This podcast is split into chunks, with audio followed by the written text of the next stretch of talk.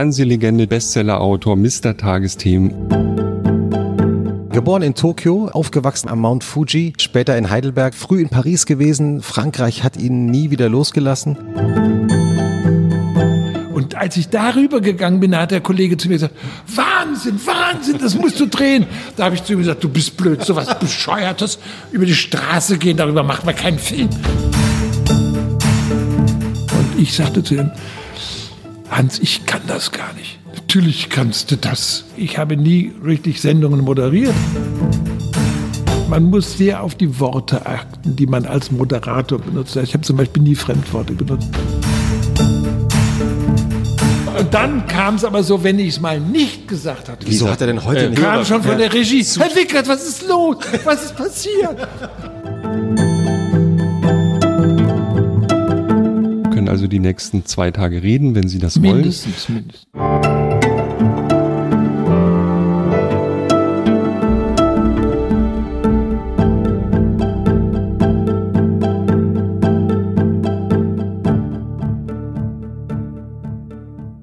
Herzlich willkommen zu Alles gesagt, dem Podcast, der genau so lange dauert, bis unser Gast sagt, es sei nun alles gesagt. Heute mit der Fernsehlegende, dem Bestsellerautor Mr. Tagesthemen Uli Wickert. Herzlich willkommen. Einen schönen guten Tag.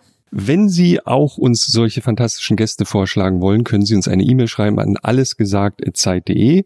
Das wollte ich im Eingangs noch sagen. Gegenüber mir sitzt Christoph Ahmed, Chefredakteur des Zeitmagazins, Co-Gastgeber von Alles gesagt. Und das war die Stimme von Jochen Wegner, dem Chefredakteur von Zeit Online, Co-Gastgeber unseres wunderbaren Podcasts. Ähm, wir hatten schon zu Gast, äh, nur damit Sie die anderen Folgen auch noch hören wollen, Robert Habeck, Nina Hoss, Katharina Barley, Tim Raue, Sophie Passmann, Rubin Ritter, Christian Lindner, Herbert Grönemeyer, Jana Hensel und Dorothee Bär. Das sind über 30 Stunden Podcast. Sie haben unseren Podcast wahrscheinlich noch nicht gehört. Es ist so, der Gast bestimmt, wann der zu Ende ist. Wir können also die nächsten zwei Tage reden, wenn Sie das wollen. Mindestens, mindestens. Aber wichtig, der Podcast kann nur dann enden, wenn Sie ein Schlusswort sagen, das Sie selbst vorher festlegen. Also irgendein Wort, das Sie jetzt vielleicht idealerweise nicht die ganze Zeit erwähnen würden, wie und oder so. Hm? Fällt Ihnen irgendein Wort ein, wo, wo wir dann sofort, wenn Sie das sagen, bricht der Podcast ab. Wenn, wenn wir schon hier bei der Zeit sind, dann denke ich doch an den Chefredakteur der Zeit, äh, der demnächst äh, 60 Jahre alt wird. Ja, das stimmt. Das ist ja. eigentlich sehr jung für einen Zeitchefredakteur. Ja, das ist Da quasi sind das, doch die äh, Herausgeber, die sind meistens um 90 oder geht's langsam 95 trocken gerade so. erst los. Ja, ja, Nicht? genau. Also insofern wäre es doch eine Idee, wenn ich sage, mein, mein Codewort ist Giovanni. Finde ich sehr gut. Okay, da werden wir jetzt auch nicht, nicht Ja, zwingend nee, drauf kommen sehr in gut. nächster ich sehr Gut, gut. sehr, Ja, sehr gut. 60. Christoph Ahmed stellt Sie nun ein bisschen ausführlicher vor. Ja, geboren in Tokio, äh, weil sein Vater dort an der Botschaft gearbeitet hat, äh, aufgewachsen aber in den ersten Jahren am Mount Fuji, dann später in Heidelberg aufgewachsen nach dem Krieg, auch in, früh in Paris gewesen. Frankreich hat ihn nie wieder losgelassen. Er ist dann Journalist geworden, war Studioleiter der ARD in Washington und in New York. Und 1984 ist er richtig berühmt geworden. Ja, jeder- jeder erinnert in Deutschland jeder- kennt die jeder Geschichte. kennt die Geschichte. Wissen Sie, Äh, das ist das Furchtbare, das ist das Einzige, was, was von meinem journalistischen Leben übrig Das stimmt bleibt. nicht. Nein, Nein, nein, nein. Live-Übertragung, Aber es 11. ist, es ist September. auch eine Sache, die einem für immer in die Neuronen gebrannt ist. Aber der Place de la Concorde, wie sind Sie auf die Idee gekommen? Sie sind also, man muss Moment, sagen, man muss es- wir man muss erklären ja einmal erklären, ja. Liebe also Kinder, im falls Sie Selbst, damals noch im nicht geboren waren. Selbstversuch, Tut's nicht. Liebe im Kinder, Selbstversuch hat er den äh, viel befahrenen Platz in Paris, den Place de la Concorde überquert und zwar ohne nach den Autos zu sehen. Das heißt, er hat vorgemacht, wie das die Franzosen machen. Herr Ament, das war eine ganz banale Geschichte. Ich lief sehr gerne, Paris ist eine Stadt, wo man läuft. Ja. Und ich lief immer sehr gerne vom, äh, bei mir zu Hause ins Büro und das war herrlich, weil ich musste über Passerelle rüber, war in, im, in den Tuilerien und dann musste ich über den Place de la Concorde, ging ein bisschen die Champs-Élysées hoch und oben war ich schon im Büro. Und habe das eigentlich immer so gemacht, dass ich darüber ging. Und eines Tages kommt ein Kollege aus Köln, mit dem frühstücke ich am Boulevard Saint-Germain und wir gehen durch die Tuilerien und dann sagte der, mit dem Place la Concorde kommen wir nie rüber. Ich sage, ganz ruhig. Du gehst auf meiner linken Seite. Da gehen wir rüber. Du guckst überhaupt nicht hin, weil mich werden sie nicht umfahren und dann bist du schon geschützt. Und dann gehen wir so rüber. Ich hatte natürlich einen psychologischen Trick. Heute gibt's da eine Ampel, aber damals gab's keine Ampel. Aber es gab ganz hinten am Ende beim Einf bei der Einfahrt in, in Place de la Concorde die Ampel an der Rue Royale äh, und der Rue de Rivoli. Und wenn die rot war, dann fuhren natürlich keine Ampeln über, keine Autos über den Platz. Dann habe ich gesagt, jetzt losgehen.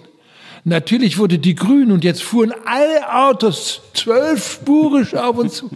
Aber die sahen da auf dem Platz einen Idioten rüberlaufen. Da haben die gesagt, oh, der geht gleichmäßiges Tempo, komme ich vorne noch vorbei, fahre ich lieber hinten vorbei. Ging immer, klappt. Weil in Frankreich Verkehr durch Psychologie geregelt wird. Mhm. Weniger durch Verkehrsregeln. Mhm. Mhm. Hat immer geklappt.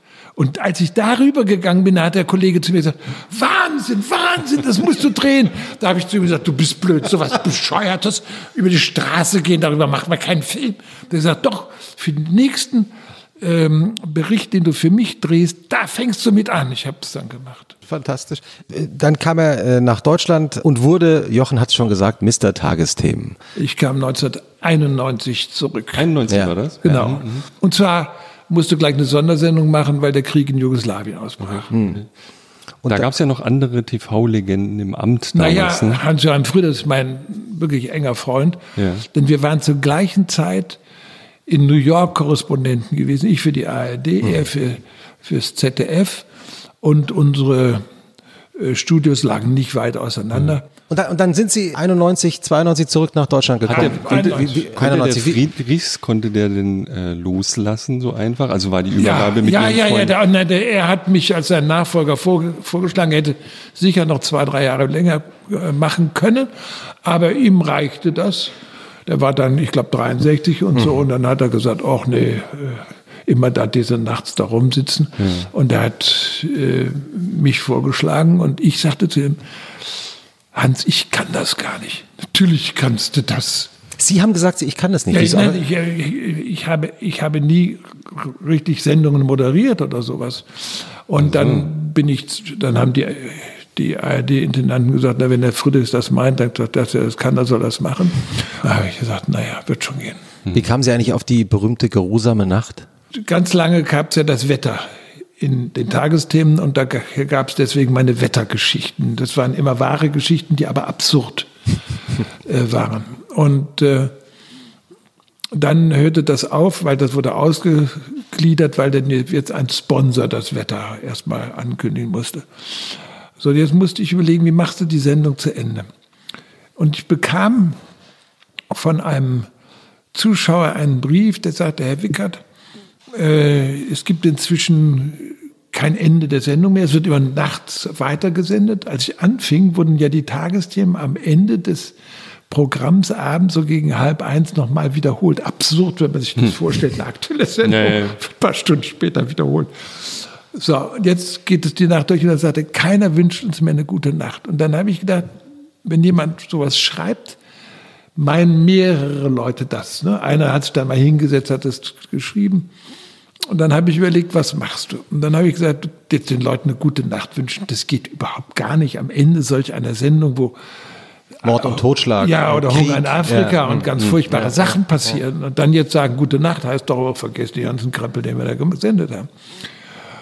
Und außerdem gleich gut, also verabschieden geht auch nicht, weil danach kommt ja der Beckmann mit seiner Sendung. Der will ja nicht, dass ich vorher rechts geht pennen, sondern deswegen habe ich dann mir gesagt, wünsche Ihnen einen angenehmen Abend, damit die dann auch noch weiter guckt. Und ich hatte mir immer gedacht, man muss sehr auf die Worte achten, die man als Moderator benutzt. Ich habe zum Beispiel nie Fremdworte benutzt. Also ich habe nie von Holocaust gesprochen, sondern von Judenvernichtung. Mhm. Das wissen die Leute, was es ist. Was Holocaust ist, wissen die nämlich meistens gar nicht. Oder ich habe nie von Sanktionen des äh, UNO-Sicherheitsrates gesprochen, sondern von Strafmaßnahmen. Mhm. Gegen welches Kind sind schon Sanktionen verhängt worden?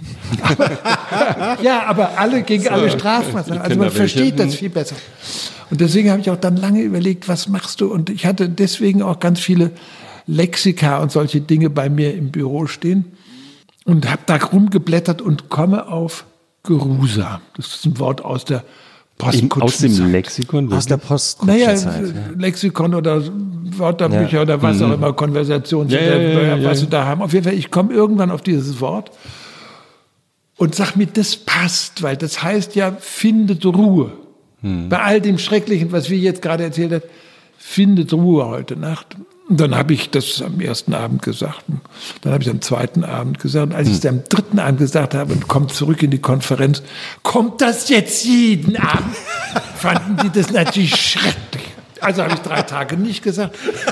Und das war ein Fehler. Und dann die nein, nächsten Jahrzehnte. Da kamen die Zuschauer. Und dann, dann kam es aber so, wenn ich es mal nicht gesagt hatte. Wieso hat er denn heute äh, nicht? Kam schon von der Regie. Herr Wickert, was ist los? Was ist passiert?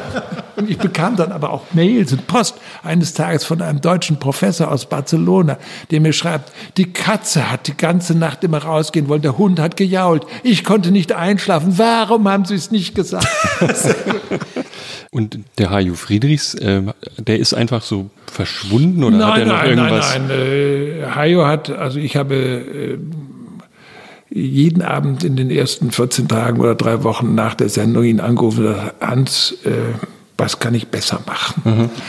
Ja, wir waren wirklich enge Freunde und äh, wir haben immer. Also, Was hat er gesagt? Also, wie, oh, hat er mich gesagt, das musste so, das musste so oder sowas.